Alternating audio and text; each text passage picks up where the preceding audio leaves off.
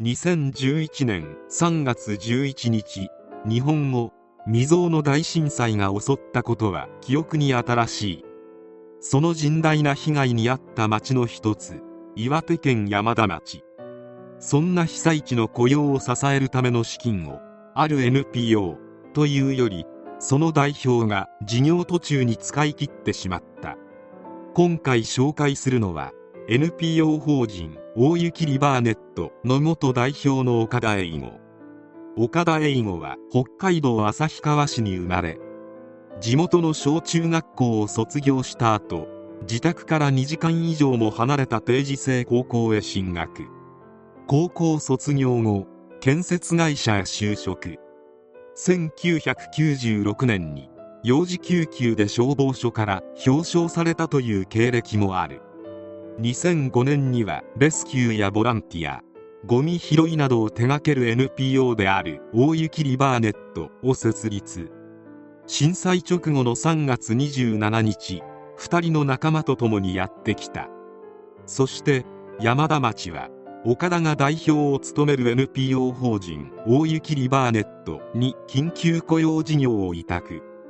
復興予算として2011年4億3000万円。2012年7億9000万円。2年間で計12億円の事業費が組み込まれた。一応40人のご遺体を発見するなどの成果は挙げた。しかし実態は思っていた以上に凄まじいものであった。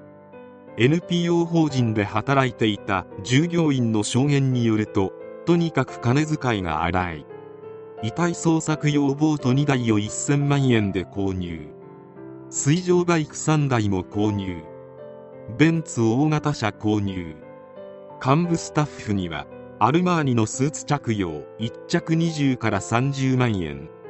とにかく視察という名目の出張が多く東京に行けば朝から銀座の千匹屋のカフェジョジョ園高級中華料理店北海道に行けば大量の筋子イクラタラバガニといった高級食材を購入。しかも自分用。活動1周年記念にニューハーフショーを開催。札幌のラーメン店や寿司店も呼び寄せ音響舞台設備演者の交通費宿泊させるための高級羽毛布団20組を全て法人が負担。などなど豪遊ぶりがうかがえる。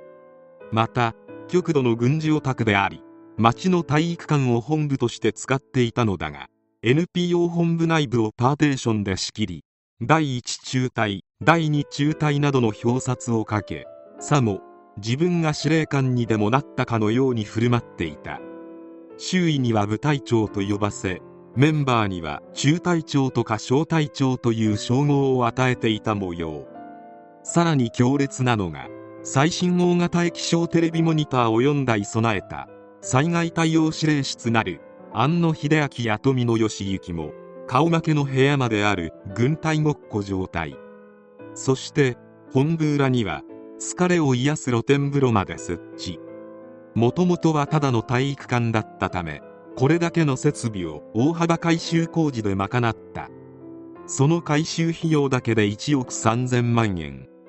さらに勤務実態が確認できない人間に年間700万円以上の給料が支払われていた。その中には岡田代表の母親がいた。念を押して言っておくがこれらは復興支援という名の我々の税金である。約12億円というお金を私利私欲のために全て使い込んでしまった結果補正予算を申請するがそれが通らないとわかるや否や事業半ばで現場作業に従事していた約140名を突然解雇して逃走を試みる。何も知らない山田町の人々はかねてから岡田に対して不満はあったが震災直後は仕事がなく嫌でもここで働くしかなかったのだ。当時の50代の男性職員曰く日給6500円で町内の防犯パトロールや瓦礫場の整理雑草取りなどに従事していました。お金がないのでクリスマスも正月もなかったです。とのこと。大雪リバーネットの事業計画書によると事業内容は物資センターの運営防犯パトロール観光の復興などとなっている。2012年度の7億9000万円の予算のうち人件費が4億5700万円余りで事業は残りの約3億3300万円の範囲内で賄うとなっていた。ところがなぜか11月末で資金が枯渇し3月末までの給料を払えなくなったというのである。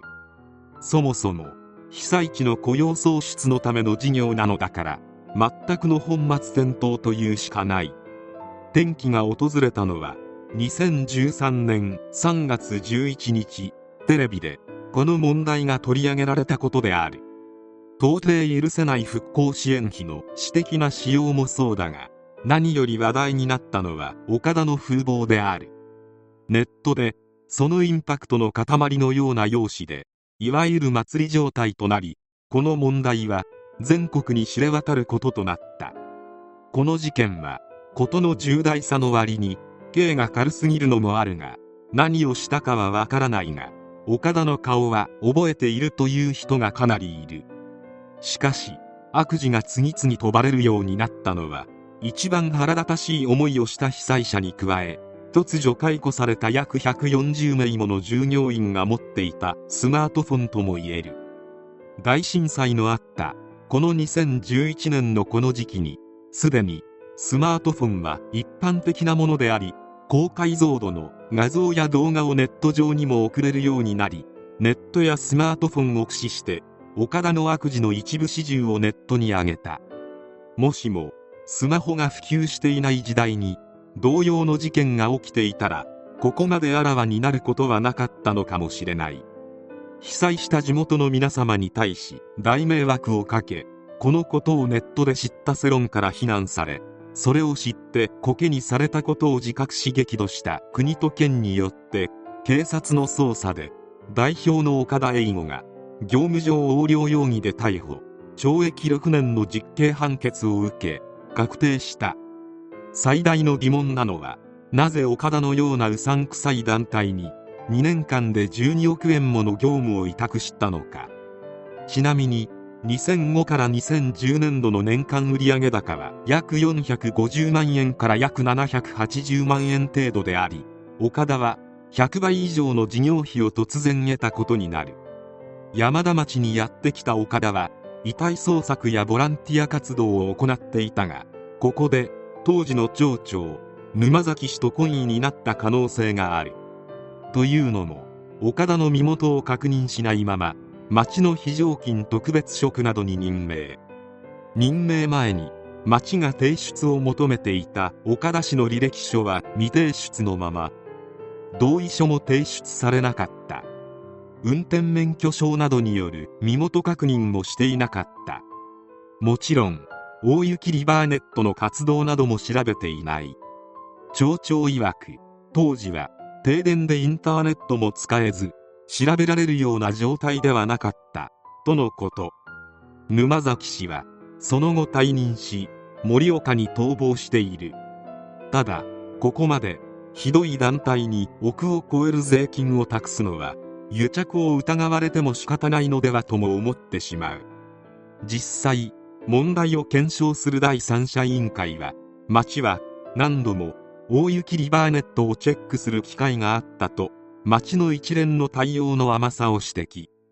また町が事前に大雪リバーネット側の実績を示す収支報告書を求めていなかったことも判明。100倍以上の7億9000万円の事業を任せるのに岡田代表理事の管理能力を誰も疑わなかったのか震災直後の大変な混乱の最中だったことは理解するがどうしようもなかったということにはならない。NPO や代表理事が信頼できるかどうか何度もチェックするチャンスはあった。委員会は問題点を明らかにして町民県民に報告する義務があると厳しく指摘。また緊急雇用創出事業では50万円以上のものが買うことができない決まりであるがリース会社オールブリッジという会社を設立しリース費用をオールブリッジに渡しその金で水上バイクや車を購入し岡田にリースさせていた。つまり建前はリースだが実際は購入費を支払ったことと何ら変わりはない。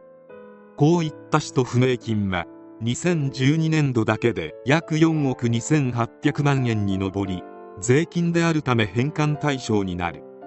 山田町は岡田個人に対して約6億7000万円の損害賠償を求めたが岡田に支払い能力があるわけもなく結局約5680万円の支払いを命じるにとどまった。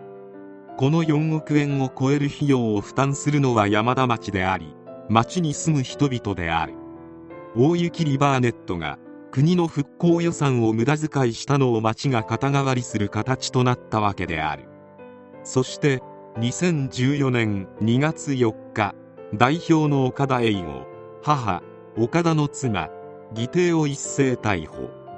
全員容疑を否認していたがナンバー2であった義弟は懲役2年4ヶ月。岡田の懲役6年の判決は2016年に下されたため出所は2022年頃と思われる。あまりにインパクトのある風貌のためまた世間を騒がせることもあるかもしれない。ただ東日本大震災で大変なことになった日本のまま時が止まっている岡田は2022年の日本が震災時以上に不景気になっていることを知っているのだろうか。出所後に岡田がどんなビジネスをするかはわからないが今度はまっとうに働いてほしいものである。